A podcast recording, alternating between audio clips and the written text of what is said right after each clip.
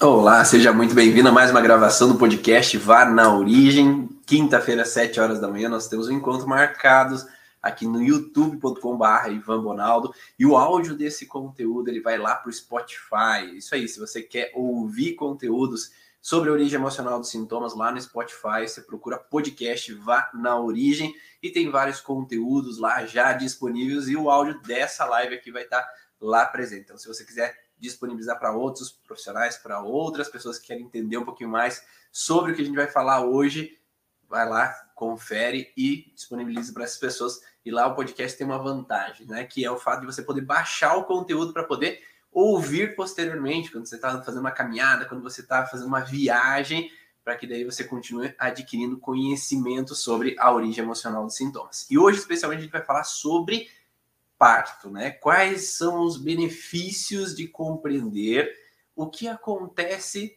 dentro do parto, do ambiente do parto, todas essas nuances que podem influenciar mãe e bebê posteriormente, né? Deixar as suas marcas, né? Para essa essa dupla aí de mãe e bebê, mas também o que, que pode interferir para que o parto seja de uma forma leve, tranquila e harmoniosa para ambos, né? Para mãe e bebê, mas para a família como um todo, porque o pai também está vivendo essa história. E hoje eu trouxe a Denise aqui para contar um pouquinho as suas experiências, né? Sobre essas vivências de parto e nada melhor de quem vive ali no momento a situação, quem presencia de fora o que está acontecendo para nos contar quais são as nuances e o que ela observa de travas às vezes nas mulheres, mas também o que pode decorrer da situação do parto e influenciar essa mãe e bebê. Então, antes de mais nada, Denise, apresenta aí pessoal para você ser conhecida melhor aí, pessoal que não conhece, pessoal que está chegando aí pelas primeiras vezes dentro do canal. Quem é a Denise? Então, eu sou a Denise, sou fisioterapeuta, casada com o Ivan faz só uns 12, 13 anos. Temos duas menininhas juntas e tivemos nossa primeira filha e eu impacto desse primeiro evento que foi que me levou para esse caminho da dolagem, de procurar saber mais sobre o parto humanizado, que nos levou nesse sentido, acabou levando o Ivan junto também. Depois da minha primeira filha, eu me tornei doula, acompanhei dois nascimentos e tive minha segunda filha. Então, hum, né, estou nesse mundo da dolagem há bastante tempo. Me encontrei, me perguntaram esses dias no Instagram do Ivan de onde que veio talvez do transgeracional isso. E eu tinha uma avó, né, mãe do meu avô, uma bisavó, que era parteira, eu não sabia, era uma coisa que a gente não tinha tanto contato com esse lado da família, já eram falecidos há bastante tempo, então ninguém nunca tinha comentado comigo. Eu entrei nessa sem saber de toda essa história. Então, além do, é além do processo da tua própria vivência, né? Porque é, quando a gente passa por uma situação e a gente fala de. Nós temos um projeto sentido de vida. O que, que é um projeto sentido de vida?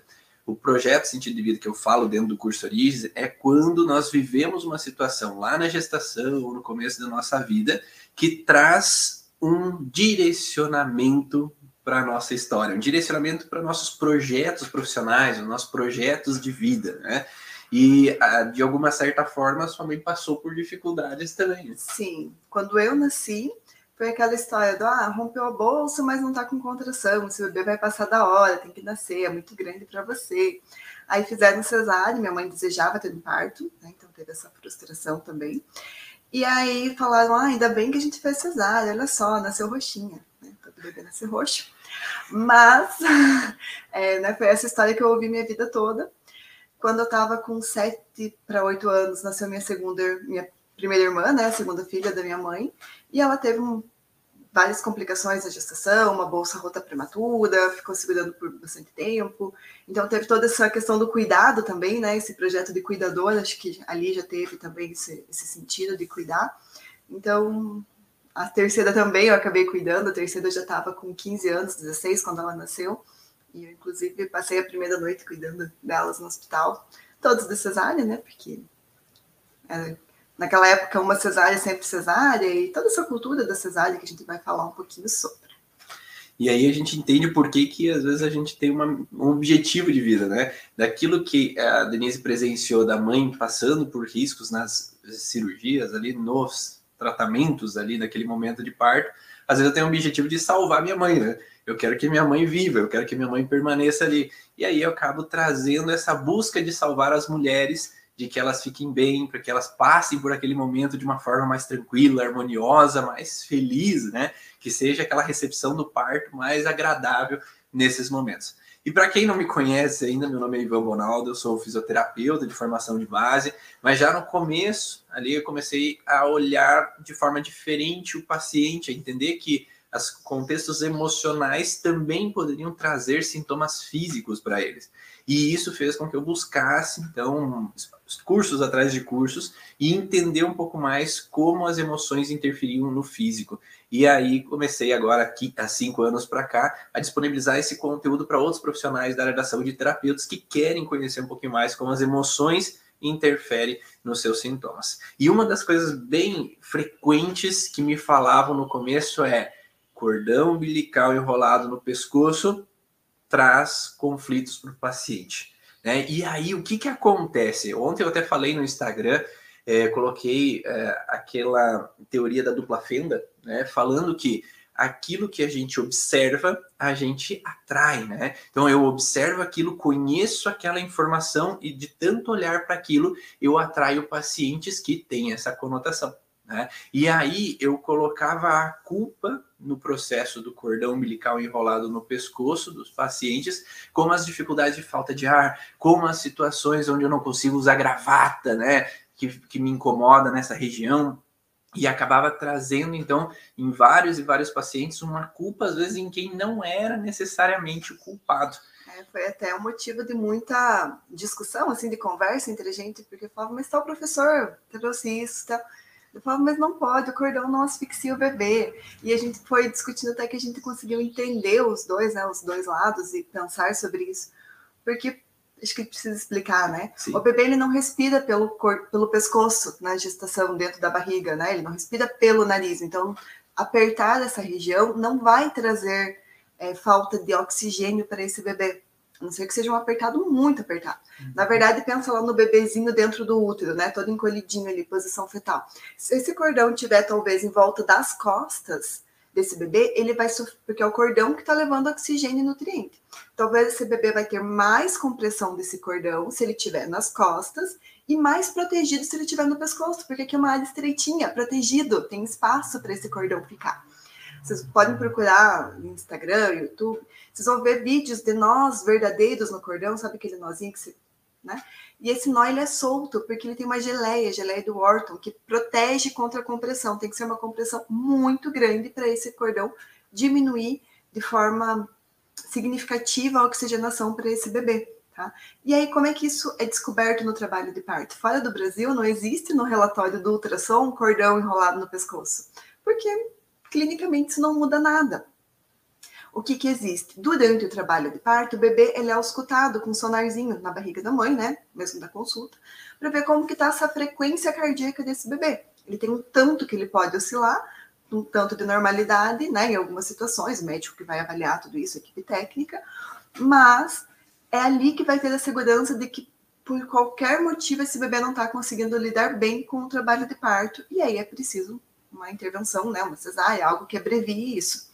Mas não tem como saber pelo ultrassom, não é o cordão no pescoço. Vocês podem procurar vídeos de bebê que nasce com quatro, cinco voltas e tá tudo bem. Nossa segunda filha nasceu com cordão também. Então, não é ele o que vai. Mas às vezes aquele parto que foi apressado, uma mãe que foi colocado medo, que seu bebê tem que nascer logo, olha, você não está fazendo força certa, esse bebê não está descendo na hora certa, não foi dado o tempo que precisava. Você acha que aquela sensação que essa mãe passou não vai trazer para o bebê? Né? Uma sensação de estresse, de, de, medo, de perigo, né? Então.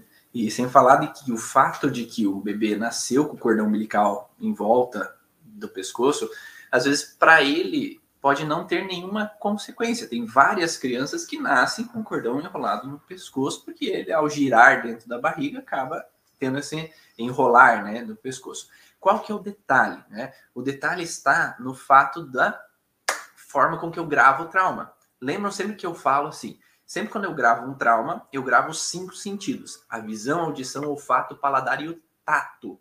O tato é o contato, certo? Então, se eu estou vivendo um drama, um medo, um perigo, ali naquele momento da hora do parto, tem uma sensação de ameaça, tem uma sensação de estarem me empurrando, né? Estarem me forçando a sair daquele lugar. Tem uma sensação que a mãe está insegura por algum motivo, que falam alguma coisa para ela que ela entra em pânico, ou entra em pavor, entra em preocupação. E para o cérebro daquela criança tá gravando cinco sentidos.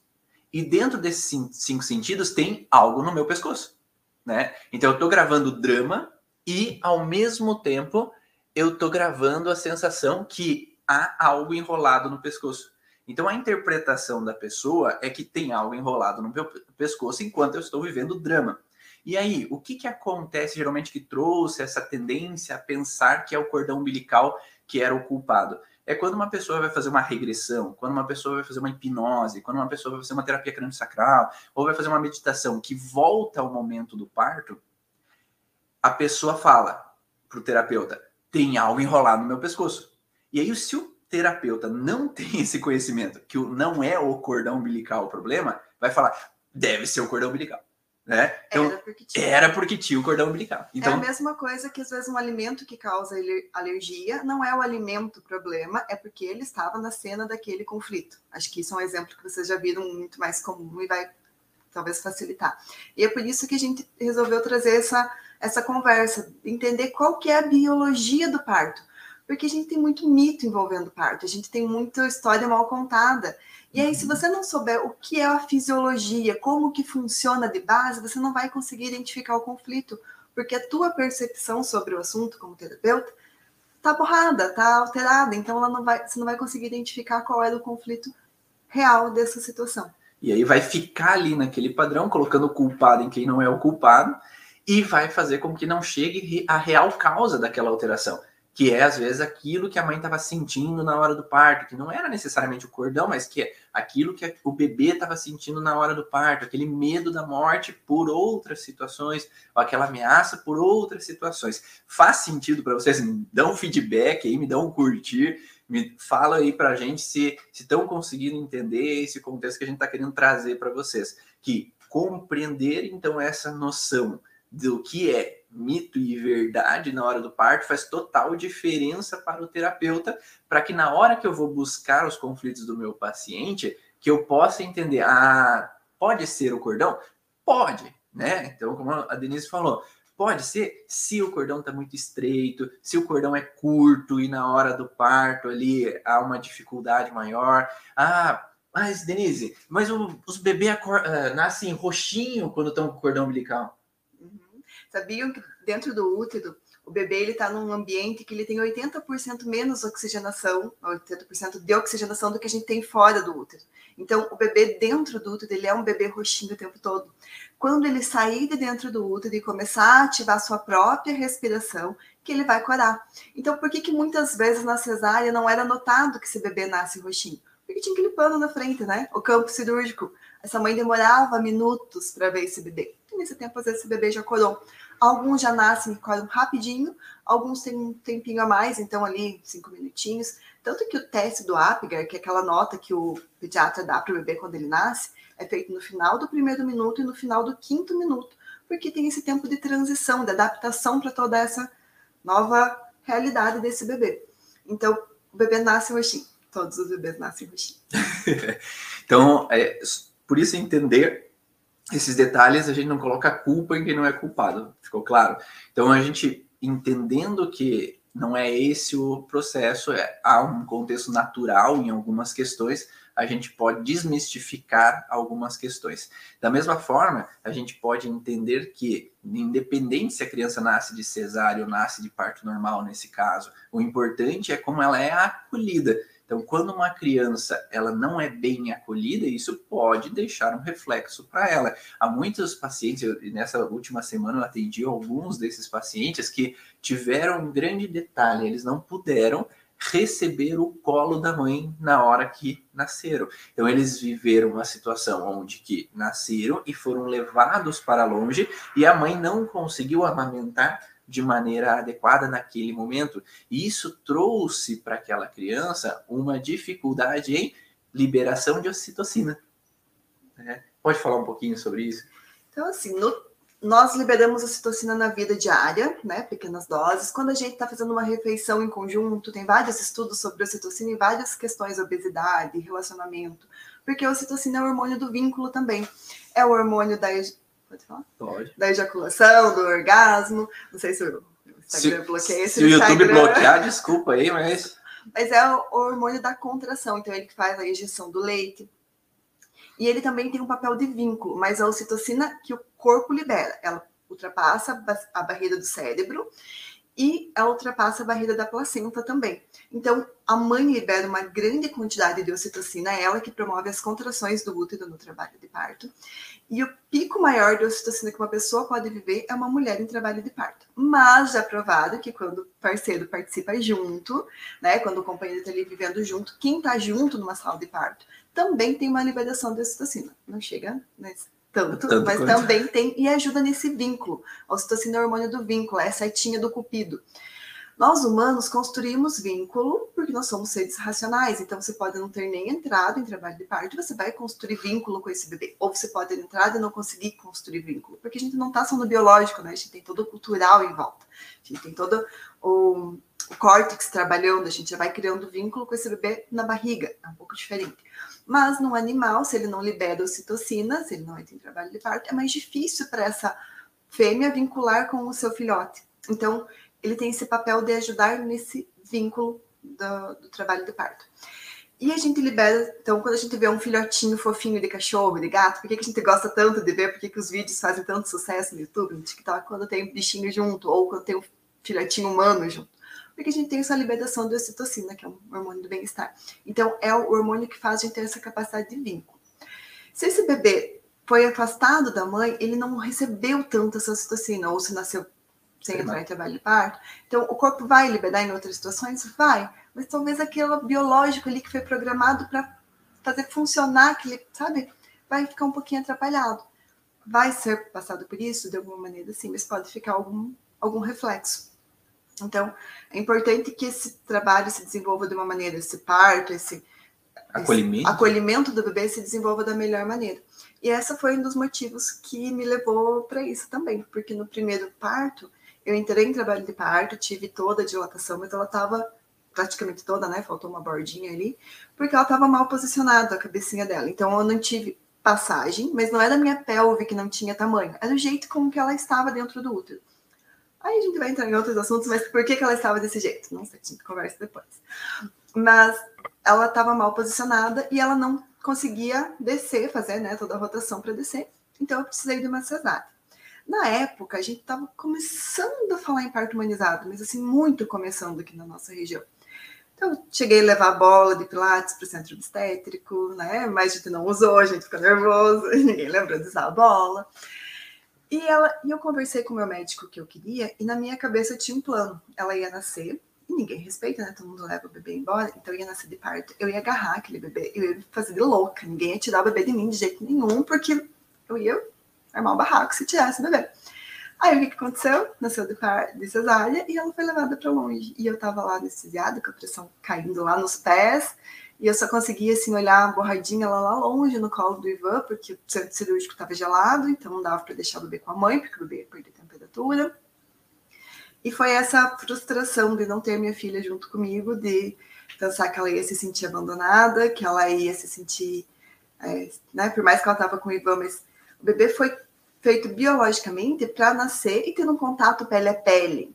Esse contato pele a pele já tem muitos estudos mostrando que ele melhora toda essa transição do bebê. Ele precisa começar agora a controlar a própria frequência cardíaca, respiratória, temperatura, coisa que ele estava lá dentro de um ambiente controladinho dentro do útero.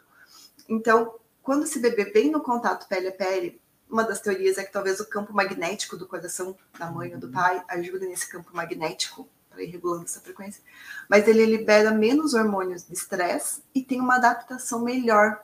Esse primeiro contato com o mundo é melhor. E a gente não, não é difícil imaginar, né?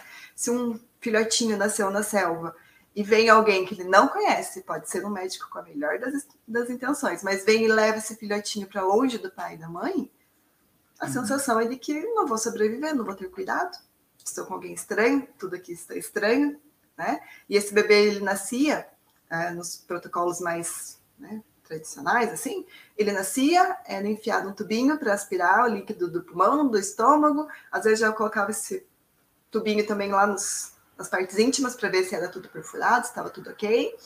Aí já levava duas injeções, esticava tudo para medir, é, Fica, e era vestido, esfregado, às vezes até do banho. E então, choro, esse, choro. esse bebê que nunca teve um contato mais forte, né? Imagina só o útero ali sobre. E aí era esfregada toda essa pele, limpado, porque né, o bebê nasceu sujo. E isso tudo acabava, às vezes, tendo algum impacto na, em como esse bebê vai ver mudança de ambiente, é, ou ter que sair de casa, como que se reage comportamentalmente a isso, né? A, mudanças de mudança de casa, mudança de escola, começar a ir para a escola e ficar longe da mãe. Então, tudo isso pode começar ali. São várias consequências, né, desse processo da forma com que é vivenciada por esse bebê ou pela mãe ali naquele momento, né? Então eu já pude vir várias coisas na cabeça, né? Esse contexto de sair ali, a liberação da ocitocina, que não é tão boa ali naquele momento, faz com que esse vínculo não seja tão bom. E esse vínculo mãe-bebê, às vezes, pode ter um pouquinho uma dificuldade nessa junção. E aí a gente perde, pede para pessoa que eu vou atender ali naquele momento e fala: e aí, como que é com a tua mãe? Tu consegue dar aquele abraço forte assim? E sentir aquele abraço, ou é aquele abraço, sabe aquela batidinha nas costas, assim, de longe? Ah, é, parece que não, não, não encaixa, né? Porque talvez essa liberação da citocina já desde o começo não foi adequada. Eu sabia que tem um estudo mostrando que o abraço, depois de, não vou lembrar agora quantos segundos, talvez 20 segundos, assim, aquele abraço que você fica, você se sente acolhida, aquela relaxada no corpo, tem uma liberação da citocina. Sim. Então ele remete a um padrão de tranquilidade, de equilíbrio, de bem-estar, né, vivenciado lá atrás. Então, quem não pôde viver esse processo, ele pode ativar posteriormente, porque se por algum motivo não foi possível ter esse parto da forma adequada, se não foi possível ter esse contato, que a mãe possa ter o contato posteriormente pele a pele com esse bebê para transmitir esse sentimento, para transmitir essa liberação né, hormonal para ter esse vínculo. E essa criança ela pode ter dificuldades em vínculos posteriormente. É, então, esse adulto pode ter dificuldade em transmitir afeto, transmitir o vínculo de contato com outras pessoas, transmitir esse bem-estar nesse abraço, nesse acolhimento com outras pessoas, porque talvez já desde pequeno não teve esse contexto de vínculo, até nas relações entre com outras pessoas, né? E isso faz com que dificulte então essa interação social para esse indivíduo posteriormente. Então é importante entender desde o começo para daí poder trabalhar essa liberação da ocitocina e aí o paciente ter uma evolução também nesse contexto de relação. Outro contexto interessante que você falou é que realmente esse campo do coração ele transmite uma frequência que é de equilíbrio. Então imagine uma criança que está andando na frequência da mãe durante a gestação inteira. Né? Então ele está na mesma frequência ali, o coração da mãe está batendo e essa criança está equilibrada com essa frequência cardíaca da mãe, né? E agora quando ela sai, ela rompe e ela está desamparada, desprotegida. Ou me veio outra possibilidade. A mãe está desesperada naquele momento por algum motivo, não está bem ali pós-parto, e aí essa criança está com a mãe. Então, o que, que acontece? Se a mãe está em descontrole dos batimentos cardíacos, a criança interpreta aquilo ali como perigo, né? Se a mãe não está segura, quem dirá eu, né? Então, acaba essa frequência cardíaca e respiratória alterando aquela criança. É, então, por isso que é importante a mãe estar tranquila, ser bem acolhida, a mãe também nesse trabalho de parto é que ela tem alguém do lado dela que possa acolhê-la, que tem alguém do lado dela para dar segurança e dizer que está tudo bem, né? E eu lembro que quando a minha fi, primeira, nossa primeira filha era pequena, quando eu ia fazer ela dormir, aí vocês podem já pensar um pouquinho sobre os pacientes de vocês, quando eu ia fazer ela dormir, o que, que eu fazia para facilitar com que ela dormisse e relaxasse? Equilibrava a minha frequência respiratória e cardíaca. Então eu respirava fundo, ia relaxando, porque quanto mais ansioso eu tivesse na hora de fazê-la dormir, mais agitada ela ficava, porque ela ia estar tá em equilíbrio com a minha frequência ali naquele momento.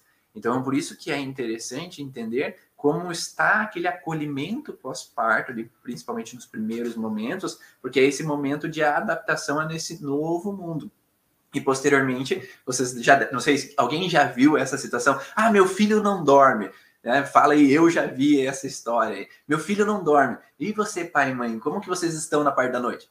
Ah, porque eu tenho um monte de coisa para fazer. Ah, porque eu quero que ele durma logo, porque eu preciso fazer tal, tal coisa. Então, quanto mais o pai e a mãe estão agitados, mais a criança vai se agitar. Porque se meu pai e minha mãe não estão relaxados, eu tenho que estar alerta junto, porque um perigo pode acontecer. Tem uma pergunta ali de um, uma criança de seis, seis anos que não dorme bem desde que nasceu. O parto iniciou normal e concluiu com uma cesárea. Se esse trauma vivido durante a madrugada na hora do parto pode alterar esse caso. Só o fato de ter começado com o parto e terminado com cesárea nem sempre vai levar a um trauma. Tudo vem da percepção. Uhum. Então, é, foi porque a mãe desistiu, estava com muita dor, né? Ou foi porque o bebê não estava tão legal, mas como que essa mãe foi acolhida, como que esse pai foi acolhido, como que foi explicado o que aconteceu. Esse bebê nasceu e ficou junto com a mãe, ele pôde se acalmar, né? Porque esse contato, esse vínculo, ele vai trazer essa regulação na frequência cardíaca, vai cortar um pouco esse cortisol que pode ter sido liberado, porque sim, gente também não pode criar uma situação ideal de que todos os partos vão fluir com música e anjos cantando. Não. Vai aparecer medo da mãe, vai aparecer medo do pai. A gente sabe que a gente está num mundo cheio de eventos e que a gente não vai proteger nossos filhos de todos eles, nunca. Então a gente não pode criar um outro trauma pensando de que, meu Deus, eu preciso ir para o parto e os anjos têm que estar tocando harpas, né, enquanto eu estou parindo, senão eu não estou trazendo bem para o meu filho. Não, não é isso mas como que a gente grava um trauma? É quando a gente se sente sozinho, isolado, sem poder compartilhar, com medo, sem entender o que está acontecendo. Então, pode ter tido uma situação de perigo, mas esse bebê pode ter vindo depois para a mãe, ela respirado, acalmado, né? Assim que possível. Pode ter tido explicação do que aconteceu. E isso quebra esse ciclo e aí não grava esse trauma. Tem aquele livro, eu não vou lembrar o nome, aquele livro azul do trauma, que fala também um pouco desse uhum. de como que é gravado esse trauma. Depois a gente coloca no, no Insta do Ivan o livro, está lá na tua sala. Uhum. É, que é isso mesmo, é, converge muito nesses estudos mais recentes sobre trauma com o que as leis biológicas falam, que é esse viver no isolamento, ou não se sentir acolhido, não ter esse entendimento. Então, às vezes, explicar para essa criança o que aconteceu, o que foi o que aconteceu, porque era que a equipe, a mãe, o pai podia fazer naquele momento, mas é importante a gente ter informação antes. Então, será que talvez eu poderia ter me preparado um pouquinho diferente? Uhum. Talvez é, já saber o que, que, pode acontecer ou não, tá com uma equipe que entende de parto, que consegue perceber essas ah, minúcias, essas nuances mais emocionais, né? Porque a gente tem muito assim, e se a gente for pegar um livro de, de obstetrícia, era, o objetivo era tirar o bebê, o parto, né, o nascimento, tirar o bebê dentro da mãe. Se a gente pegar a natureza e a psiconeuroendocrinologia, a gente vai falar sobre isso no workshop, porque é um assunto extenso, mas o objetivo não é simplesmente que esse bebê saia de dentro, mas é preparar todo um campo emocional para a mãe e esse bebê, para esse casal, se vincularem depois. Então, todo tudo isso ele tem um porquê, todos esses hormônios do trabalho de parto. Eles não estão ali à toa, não é simplesmente fazer o bebê passar por um caminho estreito. É esse vínculo que está nesse e às vezes isso é muito sutil, a gente precisa melhorar ainda muita coisa para que esse vínculo sutil seja um pouco mais respeitado. Colocaram o contexto de que a criança chorando muito no colo da mãe, quando vai para o colo da avó, ela se acalma. Sim, porque é esse contexto, assim, a segurança, né? E não é culpa, né? Uhum. Cada um tem suas vivências, cada um tem a sua história, cada um tem seus medos e inseguranças, né? E aí entra num, contexto adicional, que é o que a gente vai entrar agora. Mas antes de mais nada, me conta aí se vocês estão gostando dessa live. Quem está no YouTube, compartilha essa live. Não se esqueça de se inscrever no canal do YouTube do Ivan Bonaldo. Clica lá no sininho para você receber as notificações para quando tem lives novas, você receber também essa informação que a live está chegando para você. E compartilhe aí, compartilhe com quem você acha que vai ser interessante entender um pouco mais sobre essas relações, esses vínculos, essas informações e mitos e verdades sobre o trabalho de parto. Que pode ajudar também a pessoa passar por esses obstáculos também, né, situações que ela possa ter passado e entender que não é culpa de uma, culpa de outras coisas acontecem, tudo é um aprendizado, né, mas é um aprendizado que pode ser modificado e possa ser mais acolhedor posteriormente. Então, por mais que eu vivi uma situação, eu vivi um parto que teve alguma, algum processo que às vezes deixou uma marca, sempre é possível modificar essa percepção e sair dessa alteração. E aí fica o convite também para quem é profissional aí, trabalha com as leis biológicas, seja qual formação que você tenha feito das leis biológicas, seja na medicina germânica, germânica como seja a origem emocional dos sintomas, seja outras formações, no dia 21 e 28 de janeiro a gente vai fazer um workshop, dois dias, né, dois sábados, das 8h30 até as 5 horas da tarde, falando sobre todos os detalhezinhos de mitos e verdades sobre o parto, todas as situações que podem vir a desencadear alterações para o paciente, que a gente tem encontrado, que a Denise vê na hora ali e já percebe, Ih, vai deixar uma marca ali daquela criança, e aí ela já indica para fazer um procedimento, um processo, seja de osteopatia, seja é, fazendo um trabalho emocional para aquela criança, para modificar então aquilo que deixou a marca ali para aquela criança, seja uma preparação pré-parto, porque o parto também pode não acontecer por situações prévias, né? Então teve uma pergunta, Denise, ali no grupo, no, no Telegram, né, do, da comunidade Origens, perguntando assim: ah, é importante fazer uma preparação para o parto? Sim, né? Nós no primeiro parto, a Denise começou a ler algumas coisas, começou a ler alguns livros, começou a buscar informações, mas eu não, né? Eu, eu mandava primeiro e não via. E eu não via, não buscava, não, não olhava algumas informações que eram importantes para o pai também estar preparado para o momento e saber como acolher a mãe na hora do parto. E ali, naquele momento, a gente não tinha a quem recorrer fora a equipe médica, de um apoio de fora, para que pudesse nos indicar, não, tá indo certo, tá, tá direito, não, é, faz assim, faz assado, melhora desse jeito que tivesse outro. um olhar mais integral também. Então, é isso que a gente vem conversando, daí surgiu o workshop, porque nós temos muito essa conversa, então ele vai conseguir moldar o olhar dele ao atender os pacientes a partir de experiências de entender como é que funciona o parto. Mas a maioria das pessoas não, não é difícil ligar essas duas coisas, né? Então tem a linha das duas que trabalha o parto humanizado, tem quem trabalha a origem emocional, mas a gente conseguiu juntar isso, então acho que vai ser muito rico nesse sentido. Uma coisa, assim, um exemplo de por que a informação é importante. Eu sempre gosto de explicar isso para os casais. No processo de dilatação, no trabalho de parto, lá pelos 7 centímetros, mais ou menos, isso varia um tanto de mulher para mulher, ocorre perca de sangue. Então, esse colo vai rompendo microvasos e vai começando a sair um sangue com muco. Não é aquele hemorragia, não é um sangue que jorra, mas tem descida de sangue. E o que, que a gente está acostumado a pensar? Dor, porque está tendo contração, um evento que a gente já culturalmente associa como perigoso, né? O parto é algo como difícil, pesaroso, perigoso. Você precisa resolver uma coisa na empresa telefônica, o que você fala? Meu Deus, foi um parto resolver aquela conta que eu não conseguia pagar na empresa telefônica. Tive um paciente desses dias falou essa, né? Uhum. Essa já dá a dica, toda né? vez que fala, nossa, foi um parto isso aqui. Então, a gente já tem isso. E aí, junto com o sangue, o que, que a gente pensa? Meu Deus, está acontecendo alguma coisa. Se a gente não sabe disso previamente, que isso é normal e pode acontecer, esse canal, pode ser que eles entrem em pânico. E esse pânico vai piorar a dor. Será que estão me falando a verdade? Será que não estão me cuidando? Será que está tudo bem com o bebê? E essa percepção de perigo muda a percepção da dor também. Então, saber disso pode transformar isso mais tranquilo. Isso é um bom sinal, um sinal de que o trabalho de parto está evoluindo, a gente estava esperando por isso. Uhum. Tá? Então, quando eu estou acompanhando o parto como doula, e às vezes eu estou em contato com a equipe médica para sediar ali para o hospital, eu não faço exame de toque, eu não faço ausculto, então a gente precisa cuidar ali a hora que precisa de monitoramento da equipe. Esse é um dos sinais que às vezes eu mando para eles, olha, a gente está com perca de muco com sangue, tá assim, assim, sabe? Porque é um sinal bom, é um sinal de que a gente já está num certo grau de evolução ou eles perguntam, e como que tá? Tá tendo, é, como que eles falam? Descarga de sangue? Eles usam um outro termo, assim, que é um termo, um jargão deles. E a gente vai cuidando por isso. Mas para quem nunca viu, para quem nunca passou por um trabalho de parto, isso pode gerar um alerta desnecessário. Uhum. Então a informação antes muda muito a percepção do momento. E outro detalhe interessante é que, em muitos momentos, quando a mãe é muito protetora, ela vem já de história de família de querer proteger e cuidar de todo mundo, né? E aí, nesse querer proteger e cuidar de todo mundo, ela quer estar no controle né, da situação.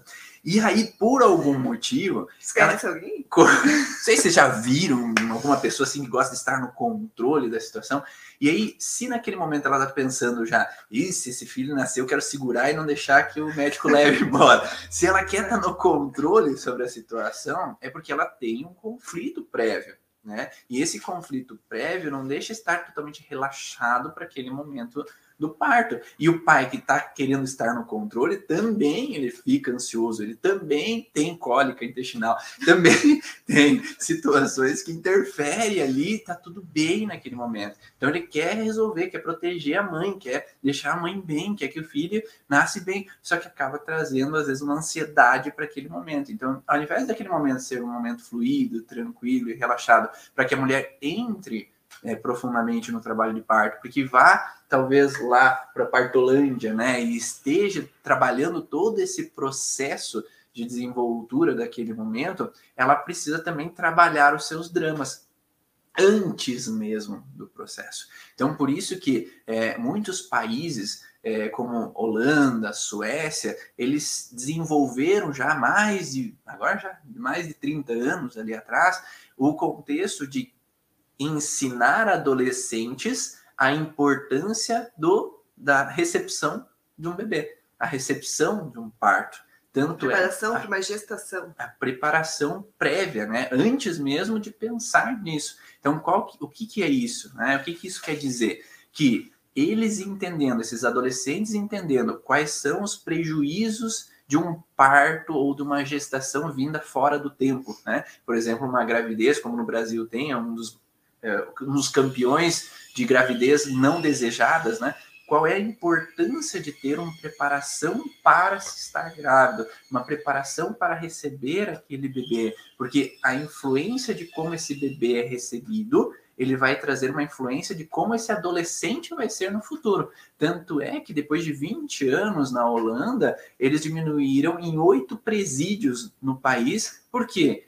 O acolhimento desse bebê, o acolhimento da gestação, trouxe adolescentes que não precisavam buscar drogas, adolescentes que não precisavam ir para violência, adolescentes que não precisavam assaltar, né, ou adultos que não precisavam ir para um campo de violência, porque eles foram recebidos de uma maneira é, claro que é todo um contexto social. Sim.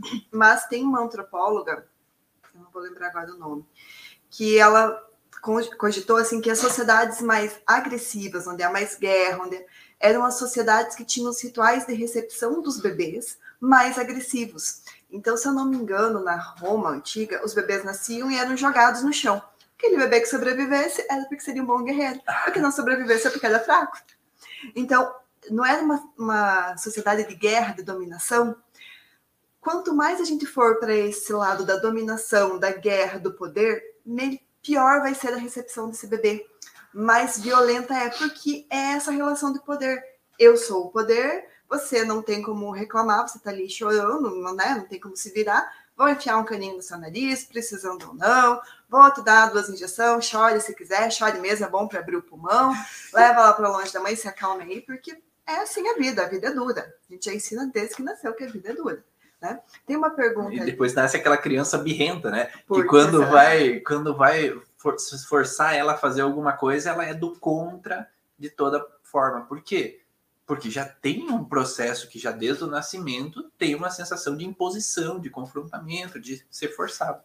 Tem ali uma pergunta sobre um bebê que nasceu prematuro e praticamente não mamou, com o fato dele hoje, com cinco meses, estar em subnutrição grave. Gente pode ter, ir tomando fórmula com aminoácido. Então, provavelmente é um bebê que desenvolveu alergia à proteína do leite de vaca. Pode ter conflitos realmente biológicos ali, é, questões fisiológicas desse corpo, porque é um bebê prematuro, então ele talvez não estivesse pronto para a digestão. Mas um bebê prematuro, o que, que acontece? Ele é levado para longe, ele tem vários monitoramentos. É necessário? É, senão bebê não sobreviveria. É o que a gente tinha para fazer. Uhum. Mas ele geralmente é alimentado com fórmula, então ele já está ali naquele ambiente de perigo, né? É, agulhas, sensores longe da mãe, numa incubadora, e recebendo fórmula. Então, talvez fique difícil receber esse, digerir essa nutrição que está chegando, né? Pode ser isso. e pode ter alguma questão realmente, se o bebê talvez não estava tão preparado. Se a gente fosse pensar, a gente precisa pensar também que na natureza biológica mesmo, teria essa seleção natural, um bebê prematuro não sobreviveria. Hoje a gente tem recurso, mas a gente está interferindo no biológico, então talvez esse biológico não estivesse totalmente pronto para isso. Então, não é ruim, não é que está errado, né? Tá, tá certo, acho que a gente precisa realmente usar o que a gente tem de recurso, mas foge um pouco do total biológico, né? E até porque, às vezes, se ela vem prematuro, já tem um porquê por trás, né? Já tem talvez uma necessidade interna ou um contexto transgeracional. Então, acoplando isso a uma outra pergunta, ali, minha mãe teve eclâmpsia na gravidez e parto difícil. Estou grávida e com risco de perder o bebê. Pode ter a ver com esse conflito vivido lá atrás por minha mãe? Sim, pode ter uma reativação, mas a tua mãe não teve eclâmpsia por acaso também provavelmente ela já traz um histórico, e talvez da avó, talvez da bisavó, ou talvez de uma gestação anterior que a mamãe viveu ali, é, anterior à tua, que trouxe uma percepção de que parto pode trazer algum prejuízo, algum dano, alguma informação, e aí, como você, quando era bebê dentro da mãe, já estava recebendo essa informação. E aí, quando engravida, tu já traz aquela informação da gestação e o que veio do transgeracional junto. Né? E aí pode fazer com que gere, então, uma possibilidade desse risco aí para o bebê. Conheço uma mãe que escondeu a gravidez da família até o último dia. Não queria a criança e no momento do parto gritava: tire isso de mim, entre outras palavras. Então, isso pode sim né, trazer uma informação né, de rejeição para essa criança, uma sensação de que a, minha, a mãe não gosta de mim, ou que tem uma, uma palavra que vem muito frequente na boca dos pacientes, é que a sensação é de me sentir é, que eu só faço besteira, que eu que eu estou sempre errado ou que eu só faço ele, né? Então a sensação é que eu sou ovelha negra da família, que eu tenho uma sensação que eu só faço coisa errada e aí a mãe ali naquele momento ela traz uma informação sem querer, porque a mãe, eu falo que não existe culpados, todo mundo é vítima de uma história. Talvez a mãe é vítima de uma história também. Né? Então, ela não pode ser totalmente culpada pela situação se ela é vítima de uma outra situação prévia que fez ela ter essa situação ali naquele momento do, da gestação e parto né, para essa criança. Por isso que a gente sempre precisa acolher aquilo que aconteceu da forma que aconteceu, deixar o passado para trás e seguir em frente com essa nova percepção com relação ao que aconteceu. E ali aquela criança ou adolescente ou o adulto posteriormente, ele tem às vezes aquela necessidade de fazer tudo correto, tudo certo, tudo para não dar problema ou não ser um estorvo na vida da mãe ou do pai, né? Não ser um problema na vida do pai. Então, eu falo que tem sempre polaridades, Denise. É, eu entro em polaridades, ou de uma polaridade de eu fazer tudo correto, certo, certo, certo, certo, certo, para não dar problema, ou eu entro na outra polaridade que eu faço tudo errado. Vou fazer eu faço mesmo. tudo errado, errado, errado, errado, errado, errado para realmente chamar a atenção com aquilo que não foi olhado em um determinado momento. Tem uma outra pergunta. Sou doula e como posso acolher a mãe que teve uma cesárea no trabalho de parto? Então, a gente tem muita polaridade assim de pensar que, uh, não, o bebê tá bem, então essa mãe tem que estar o tempo todo feliz. E ela pode estar frustrada com uma experiência que ela queria ter vivido e não conseguiu viver. Outra coisa, a gente precisa cuidar um pouquinho o que é o ativismo, como doula, como pessoal da imunização, de melhorar o cenário como um todo da experiência daquela mulher. Quando a gente vai muito para ativismo, de o parto é ótimo, só o parto é bom, quem teve parto é potente, é poderosa, quem não teve.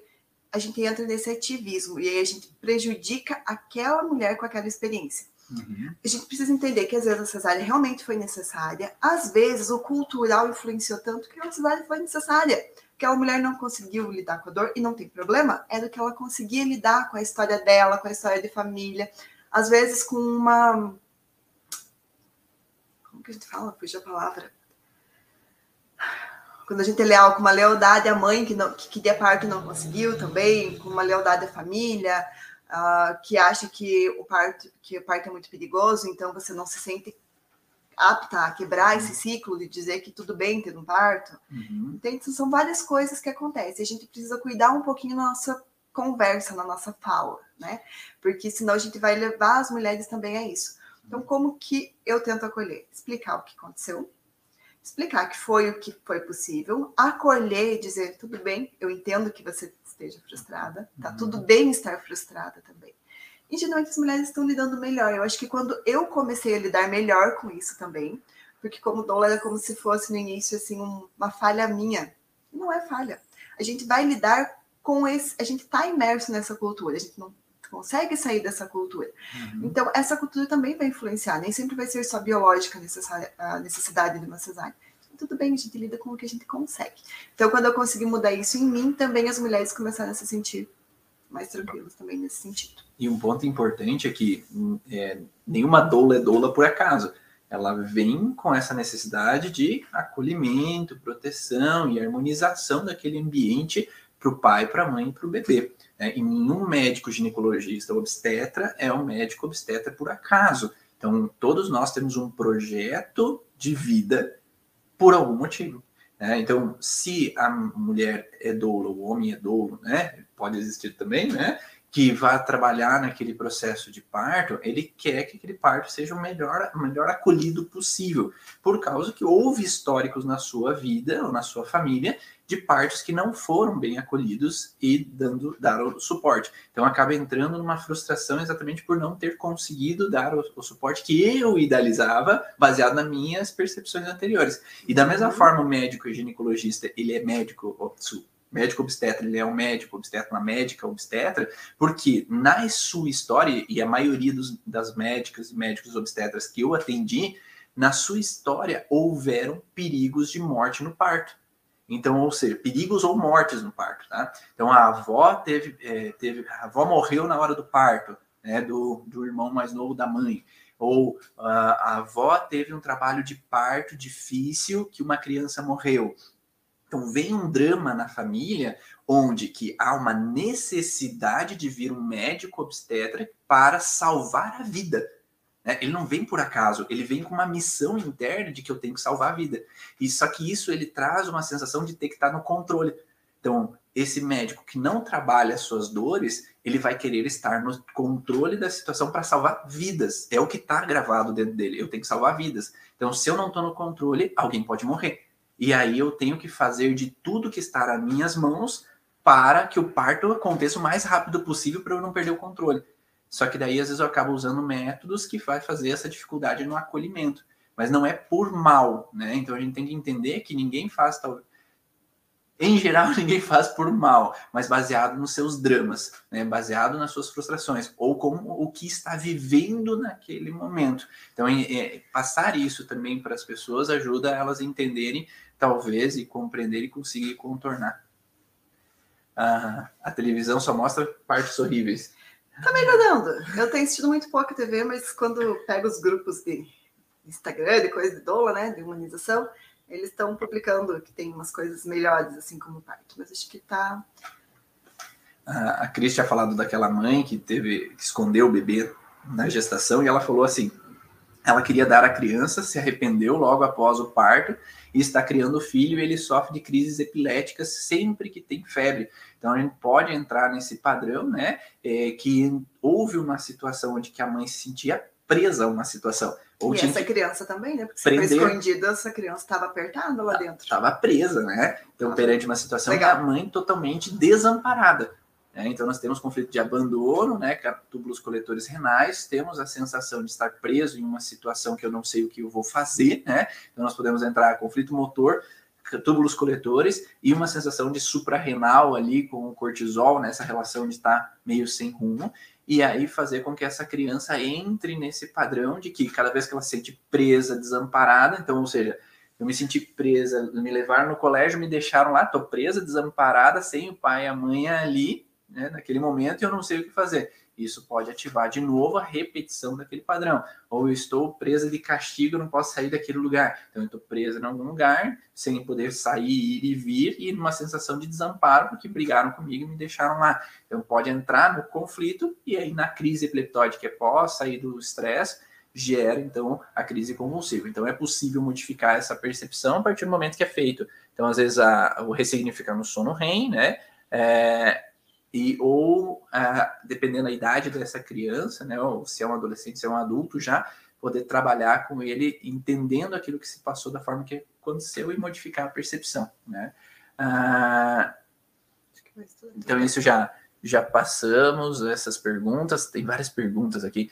Alguém não vai conseguir responder Alguém... Bom dia, por favor, qual os dias do workshop? O workshop vai ser dia 21 e 28 de janeiro, tá? Então é um sábado, das 8h30 até as 5 horas da tarde, claro, com o horário para o almoço ali, né? Não se preocupe, vocês vão almoçar. E aí a gente vai falar muito mais conteúdo, né? São muitos mais detalhes sobre esse contexto de preparação para o parto. Então, tudo que é no primeiro dia, a gente vai falar tudo que é previamente ao parto, o que, é importante ser trabalhado, o que, é preciso ser trabalhado na mãe, no pai, ali previamente à gestação, durante a gestação, para que o parto seja mais equilibrado. Sim, eu vou explicar qual é um andamento, né, a fisiologia ou natural de um parto, o que, que seria esperado pela natureza, para também vocês conseguirem perceber essa, essa nuance quando isso sair do, do normal.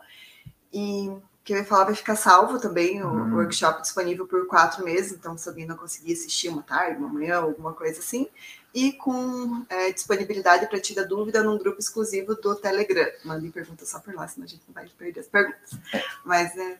Então, o grupo exclusivo do Telegram vai ficar por quatro meses para poder assistir, ver e rever quantas vezes quiser. Dia 21, 28 de janeiro. O link tá no, aqui no Instagram, tá? Ivan, arroba, Ivan Bonaldo, arroba Ivan Bonaldo, link para quem não é aluno do curso Origens, tá? Mas então tem que ter formação prévia em algum curso que deu o conteúdo das leis biológicas. Senão a gente não vai ter tempo de explicar toda essa base. Então não vai conseguir aproveitar de todo o curso. Então tem que ter formação base, já tem que ter uma base sobre as leis biológicas para poder ter acesso a formação ali, é o curso, workshop, que nós vamos falar sobre a biologia do parto, então tudo que é o contexto biológico e as consequências do parto. Então, quais são os contextos de sintomas físicos e comportamentais que podem vir após parto e como a gente pode trabalhar nesse indivíduo. Então, o link para quem não é aluno está no Instagram, arroba e para quem é aluno, vai estar tá no grupo do Telegram. Eu já disponibilizei lá o link no grupo do Telegram do curso Origens, né, dos exploradores da origem, tá lá o link, ou manda no meu privado lá, ou seja, no WhatsApp ou no Telegram para mim, que eu mando para vocês o link para quem é aluno do curso Origens. Que aí tem desconto. E, então, e tem desconto especial dos alunos. e aí, ou você pode saber um pouco mais como tem um site de divulgação que é www.cursoorigens, então NS, né? cursoorigens.com barra parto cursoorigens.com barra parto e lá tem a descrição de tudo que vai ter de conteúdo, justificativas, objetivos, tudo que vai ter de conteúdo dentro desse workshop para você já ver e ter um gostinho de como vai ser essas informações, tá? É, só um último detalhe, é possível lá aquela criança relactar. Relactar, né? Talvez não seja esse o caminho, gente. Realmente, a relactação é um processo bem trabalhoso para quem está com um bebê prematuro e talvez não seja esse o caminho. Se for um desejo muito grande da mãe, que ela encontre apoio e informação técnica para isso, porque não é bem assim também fazer uma relactação. Talvez o caminho seja ressignificar mesmo e trabalhar de outras maneiras. E de nada adianta relactar se o conflito ainda está presente, né? Porque uhum. se não corrigir o conflito na mãe e no bebê, a criança vai começar a ter amamentação e vai desandar em outros sintomas. Então é preciso ter então toda essa reorganização daquilo que deixou uma marca para que daí modifique a percepção e esse sintoma já não esteja mais presente, porque senão pode gerar mais bagunça do que organização posteriormente. Tá? Essa mãe pressionada, preciso dar meu leite, talvez não seja o leite dela, né? Talvez seja esse nutrir emocional que ficou ali atrapalhado por um motivo justo, precisava, né, de todo esse recurso para o bebê, é do que precisava, não estava errado, gente, não é, tipo, isso foi ruim, não, precisava, não teria como sobreviver. Então, agora, que esse nutrir, fluir emocional, que esse bebê possa receber essa nutrição amorosa dessa mãe, talvez seja um caminho mais fácil, tá? mais conta, tranquilo para todos. Conta aí, Denise, onde o pessoal pode te encontrar? Denise Penteado, Denise com Z, tá? Só me encontrar, é, arroba Denise Penteado no Instagram. Beleza.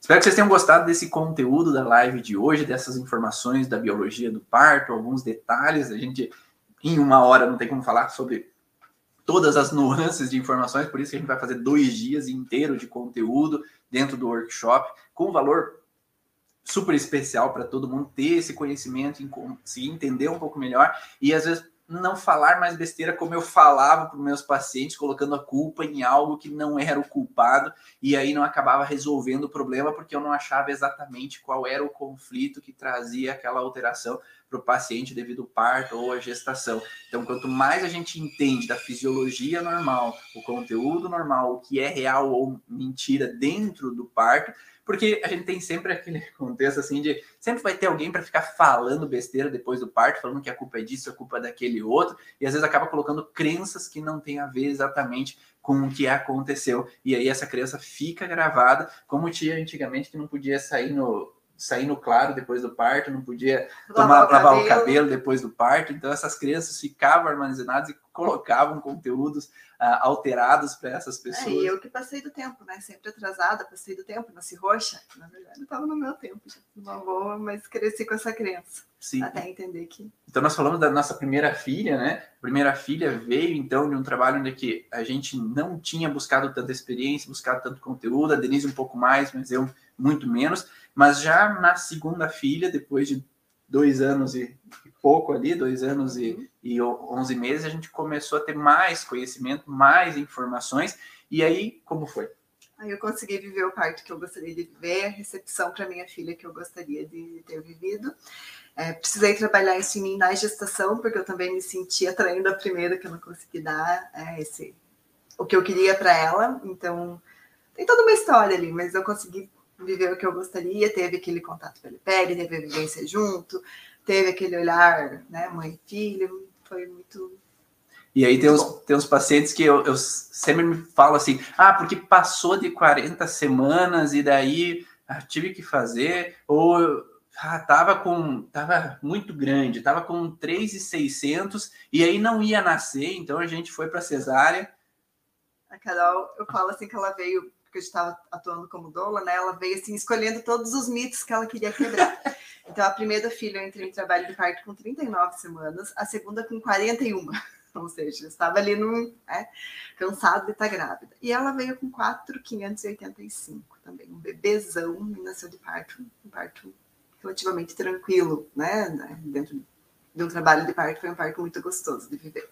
Então, foi um parto humanizado, né? Um parto natural, né? Então, é possível nascer com 4 e quase 4,600, é possível nascer com 41 semanas, desde que seja permitido isso. Então, o Instagram da Denise é arroba Denise com Z penteado, tá? Penteado mesmo, tá? É Denise com Z penteado, tá? Então, busca lá que tem vários outros conteúdos também para vocês já pegarem algumas nuances e vem com a gente para o workshop, vem você também para a gente falar mais conteúdo, mais informações que eu espero que possa integrar na tua prática clínica. Um grande abraço e nos vemos num próximo momento ou vai lá no podcast, vá na origem, lá no Spotify e veja mais conteúdo sobre a origem emocional dos sintomas. Tchau. Tchau.